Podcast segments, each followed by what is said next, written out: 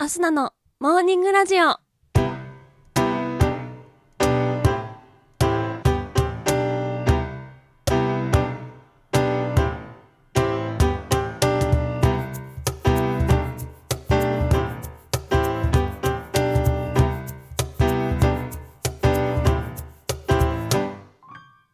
皆さんおはようございます。そして本日9月1日水曜日、お誕生日のあなた、おめでとうございます。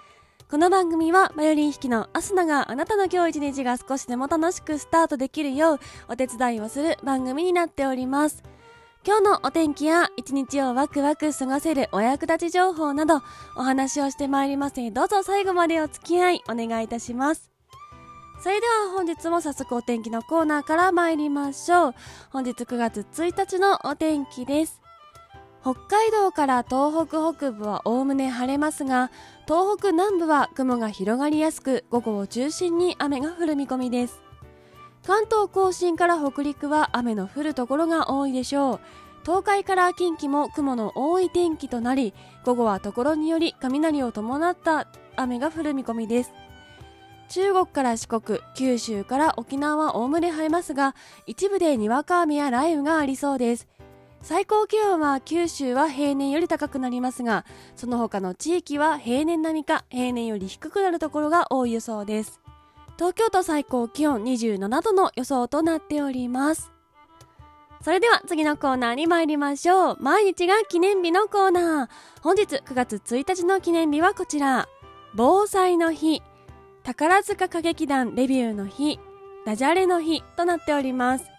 防災の日、こちらは1923年9月1日に関東地方一帯を襲った大地震関東大震災が発生したことにちなんでおります。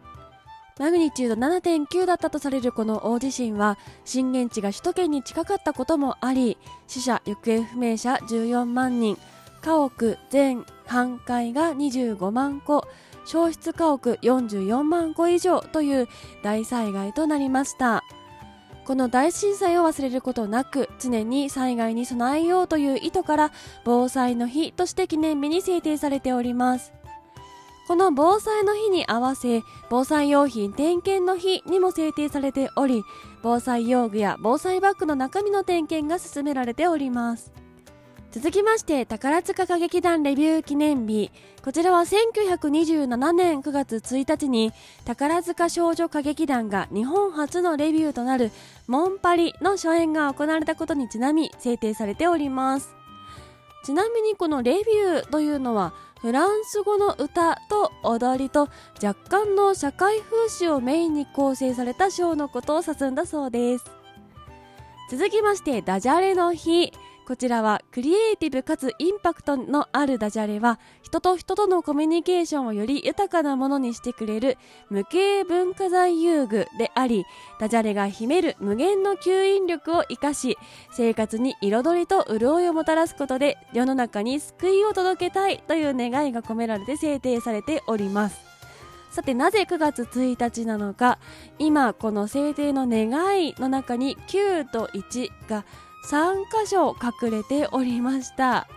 クリエイティブかつインパクト。クリエイティブの句が9インパクトのいが1そして吸引力、えー、9が9ですね。で陰が1で91そして世の中に救いを届けたいの救い。9が9で E が1という3箇所に9と1のダジャレを込めた、えー、記念日となっておりますその他民放ラジオ放送開始記念日クイの日霞ヶ浦の日マテ茶の日ファミ通の日粘土の日ギリシャヨーグルトの日、しゃぶしゃぶ木曽路の日などなど9月1日たくさんの記念日に制定されております。それでは次のコーナーに参りましょう。ちょこっとトリビアのコーナー。本日9月1日はキウイの日でもあるということなので、キウイにまつわる雑学をお届けしていきたいと思います。まず、なぜキウイの日なのか、えー、こちら、語呂合わせから来ております。9が9ですね。で、いが1、9いの語呂であります。キウイフルーツの消費拡大と元気フルーツと呼ばれるキウイを食べて多くの人に健康になってほしいという思いから制定されております。では雑学参りましょう。まず1つ目キウイは皮ごと食べられるというお話。キウイフルーツ食べるときどのように召し上がりますでしょうか？皮をきれいに剥いて食べたり半分に切ってスプーンですくって食べたりというのが多いんではないかなと思うんですが実はキウイ皮ごと食べられるというのはご存知でしたでしょうか？ニュージーランドやオーストラリアなどの国々ではキウイはむしろ皮ごと食べるのが常識となっておりましてそしてこういう話ではありがちですが皮にはたくさんの栄養素が含まれているため捨てずに食べた方が良いと言われております。がん予防骨粗しょう症の予防更年期障害の改善動脈硬化の防止など様々な効果が得られると言われております。ただキウイフルーツというと毛がもしゃもしゃしてるの気になりますよね。グリーンキウイの方が皮が厚く産毛も多いのでゴールデンキウイの方で試してみるのがおすすめです。と言いつつ私はちょっとチャレンジする勇気湧かないですけれども気になった方はぜひお試しください。続きまして猫はキウイフルーツがお好きというお話です。猫を飼ってらっしゃる方キウイフルーツを買ってきたらスリスリしてきたなんて経験はあったりしますでしょうか？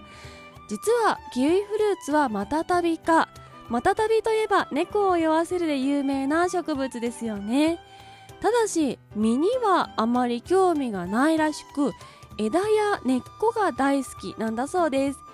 キウイフルーツの畑の周りには猫たくさん寄ってくるものの実を食べられる心配はしなくて良いということで今度キウイフルーツの木の近くに猫がいるかななんてのちょっと見てみるともしかしたら何匹かゴロゴロしてるかもしれません。続きまして美味しいキウイの見分け方。さてご紹介してまいりましたキウイですが美味しいキウイの見分け方をお話しして今日は終わりたいと思います。私は酸っぱいものが苦手なので甘いものをおすすめする形でお話ししてしまいますので酸っぱいのがお好きな方は逆を言っていただけるといいと思います。まずは全体として美味しいキウイの選び方。皮の表面に産毛が均一についていることそして表面に弾力がありシワがないこととされております、まあ、これは一般的かなと思いますがでは甘いキウイの選び方。グリーンキウイよりはゴールデンキウイのが甘いものが多いです。そして丸や卵型よりも平べったいものの方が甘いんだそうです。これは幹に一番近いところについている長男と呼ばれる、えー、キウイになってくるんですけれどもそれが一番糖度が高いものが多いんだそうです。手に取らなくても形でわかるの嬉しいですよね。私はすっかり勘違いして丸いものばかり手に取っていたので今度は平べったいの買ってみたいなと思っております。1日に2個のキウイを食べると体だけでなく心も元気になり疲れにくくなったり落ち込みにくくなったりするんだそうです。最近とても人気が上がってきていてスーパーで見かける量も増えてきているキウイ。サラダなどでも使いやすい果物です。ぜひ今日はキウイを買ってみてはいかがでしょうか。といったところで本日のモーニングラジオお別れの時間が近づいてまいりました。この番組は平日毎朝6時半に更新。そして時々生配信もやっております。ぜひ番組ポチッとフォローしていただきましてまた明日に会いに来てください。それでは今日はこの辺でいつもの参りましょう。今日は一日のんびりゆったりいってらっしゃい。